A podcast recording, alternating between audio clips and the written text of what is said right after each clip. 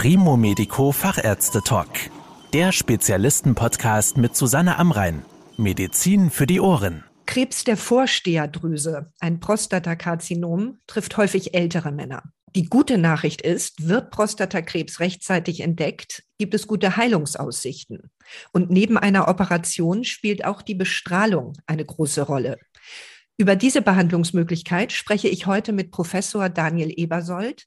Er ist Direktor und Chefarzt der Universitätsklinik für Radioonkologie im Inselspital Universitätsspital Bern.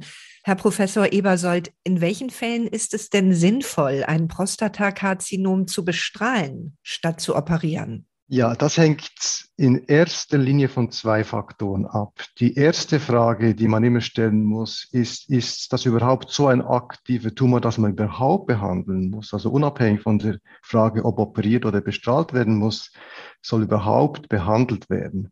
Es gibt unterschiedliche Aktivitätsstufen von diesen Tumoren und entsprechend gibt es auch durchaus bei wenig aktiven Tumoren eine Möglichkeit, das einfach weiter zu überwachen, ohne zu behandeln. Das heißt, man muss wirklich eine relevante Aktivität haben, um überhaupt behandelt zu müssen. Das ist das eine. Das andere ist, dass der Patient sich in einem guten Allgemeinzustand befinden sollte mit einer Lebenserwartung von noch mindestens zehn Jahre. Das heißt, Patienten, die sonst schwere Erkrankungen haben, wo man damit rechnen muss, dass sie weniger als zehn Jahre leben, dort lohnt es sich auch nicht immer überhaupt eine Behandlung durchzuführen.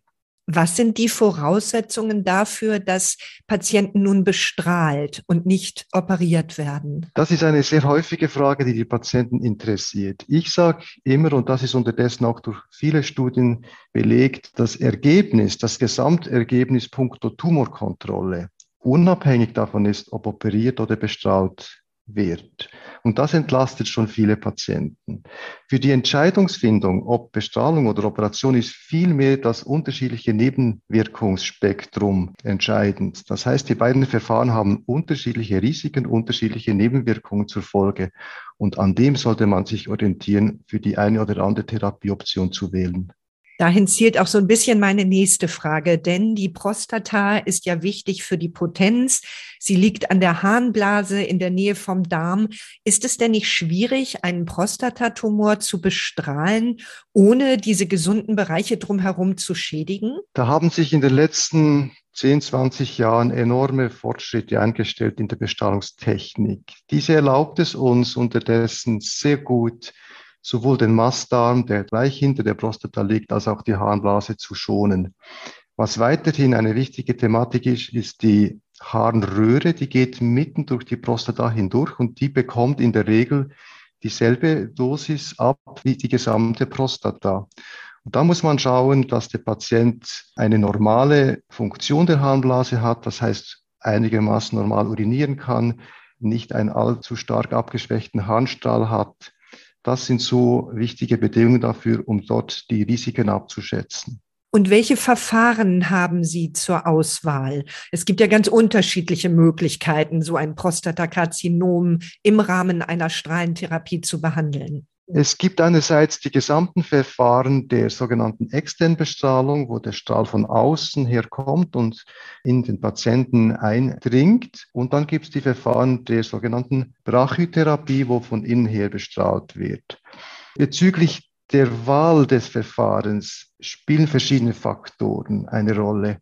Einerseits ist die Situation wichtig, wie ich eben beschrieben habe, bezüglich der Blasenfunktion, wie gut ein Patient urinieren kann, ob es dort gewisse Reizsymptome gibt oder nicht.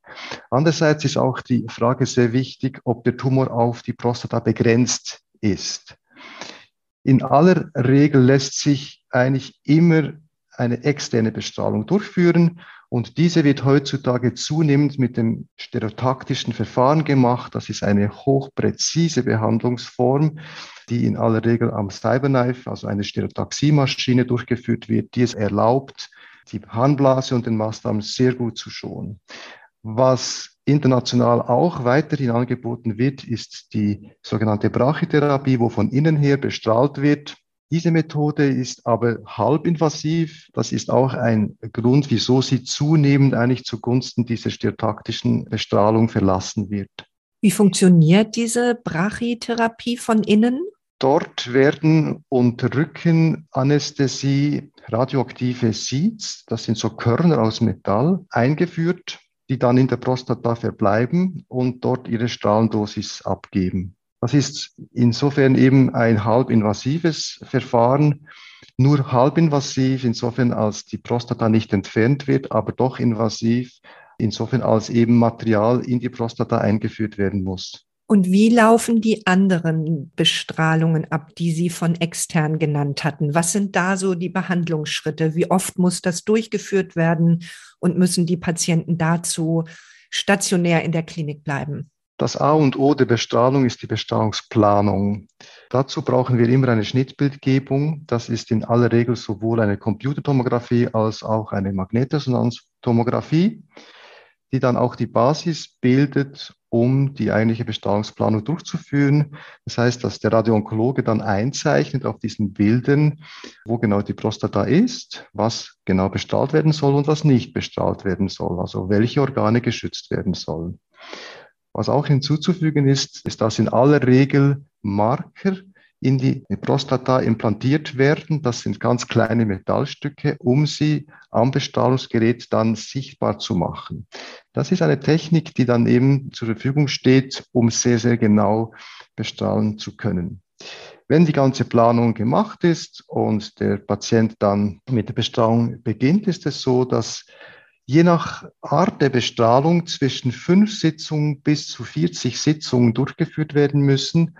Wenn immer möglich, versuchen wir, die Anzahl der Sitzungen möglichst gering zu halten.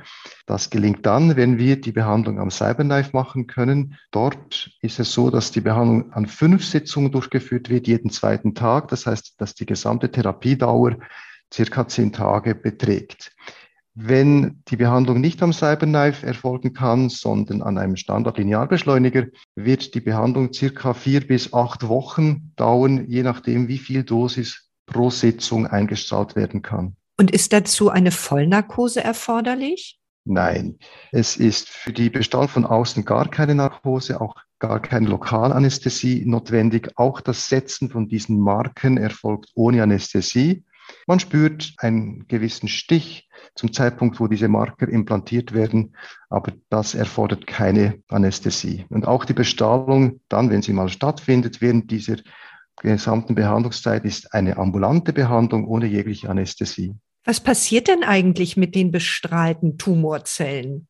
Lösen die sich auf? Das ist eine sehr gute Frage. Es bestehen da auch immer wieder nicht korrekte Vorstellungen.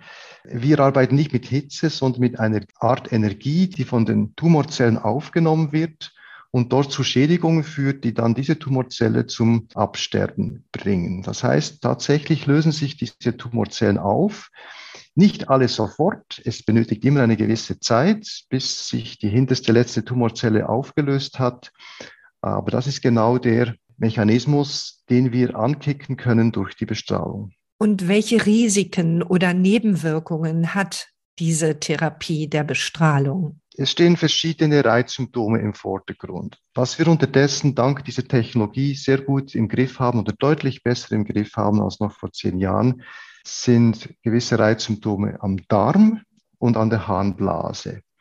Dort sehen wir nur noch selten Nebenwirkungen. Wenn es zu Nebenwirkungen kommt, dann spürt der Patient zum Beispiel einen gehäuften Stuhldrang oder einen gehäuften Harndrang, häufiger auf die Toilette zu gehen.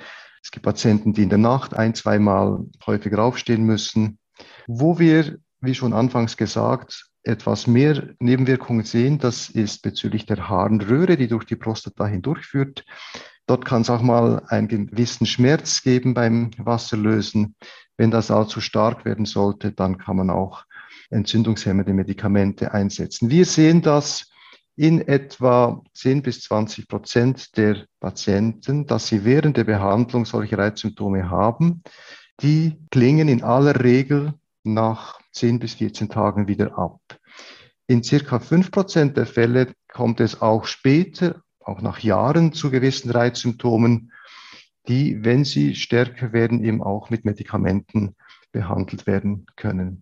Bezüglich der Sexualfunktion ist es so, dass in aller Regel unmittelbar nach Bestrahlung ein Abschwächen der Sexualfunktion von den Patienten wahrgenommen wird, die sich aber häufig wieder erholt. Manchmal nicht wieder auf das Niveau, das vor Behandlung vorhanden war, aber doch noch so gut vorhanden ist, dass es nach wie vor möglich ist, Geschlechtsverkehr zu haben. Da gibt es auch unterdessen gute Studien im Vergleich zur Operation, wo man sagen darf, dass da die Bestrahlung etwas die Nase vorne hat. Insofern als die gesamte sexuelle Gesundheit nach einer Bestrahlung im Schnitt bei den Patienten besser ist als nach einer Operation. Und die große Frage ist natürlich, wie gut sind die Heilungsaussichten durch eine Bestrahlung bei Prostatakrebs? Da sind die Heilungsaussichten in aller Regel sehr gut. Es hängt wesentlich davon ab, wie aktiv der Tumor zum Zeitpunkt der Diagnosestellung war. Bei den Patienten mit einem wenig bis mittelaktiven Tumor sind die Überlebenschancen und auch die gesamten Heilungschancen irgendwo zwischen 90 bis 100 Prozent. Also sehr, sehr gute Aussichten. Wenn der Tumor etwas fortgeschrittener ist, einen stark erhöhten Aktivitätsgrad zeigt, dann sind die Heilungschancen insgesamt immer noch irgendwo zwischen 70 bis 90 Prozent. Also insgesamt eine sehr gute Heilungschance. Was ich den Patienten auch immer mitgebe, ist die Aussage, dass auch wenn es zu einem Rückfall kommen sollte, sei es innerhalb von der Prostata, sei es in den Lymphknoten oder sei es auch in Form einer Metastasierung, gibt es immer mehr sehr effiziente Maßnahmen, um auch in dieser Situation den Tumor wieder unter Kontrolle zu bekommen. Ich glaube, das sind ermutigende Worte, die für die Patienten zum Zeitpunkt der Diagnosestellung jeweils sehr wichtig sind. Vielen Dank für Ihre Erklärungen, Herr Professor Eversold. Sehr gern geschehen. Das war der Primo Medico Fachärzte Talk. Danke, dass Sie zugehört haben. Mehr Informationen rund um das Thema Gesundheit und medizinische Spezialisten finden Sie auf primomedico.com. Bis zum nächsten Mal, wenn es wieder heißt Medizin für die Ohren.